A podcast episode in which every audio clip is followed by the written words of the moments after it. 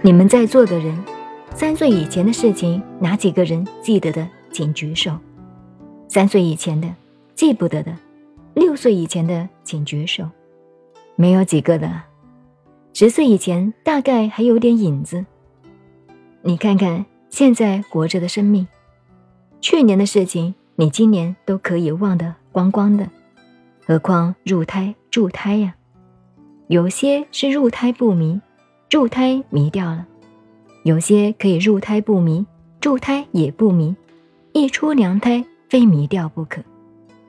如果说入胎不迷，助胎也不迷，出胎也不迷，那是大修行的再来人也。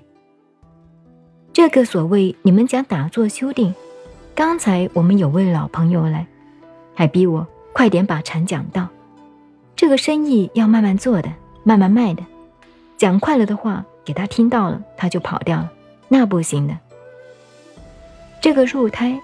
现在佛告诉你们，这个精虫卵藏三元结合变胎儿以后，你看，佛法是不是生命的科学？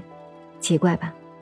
第一个七天，佛也提到，七天计算，中阴也是七天计算哦。第一个七天，精虫和卵藏结合，中阴这个灵魂已经转进去了。所谓轮回，就是那个。这个打水果机啊，这个脚边的机器嗡嗡一转，你这个灵魂在里头出不来了，等于那个电风扇上面钉了一个苍蝇。我们一按钮把电风扇一开，那个苍蝇在里头永远昏了头，转不出来了。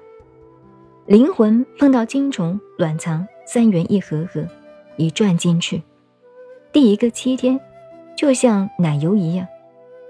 但是第一个七天已经开始成长了，那么一条线一样，那样是很难很难研究的。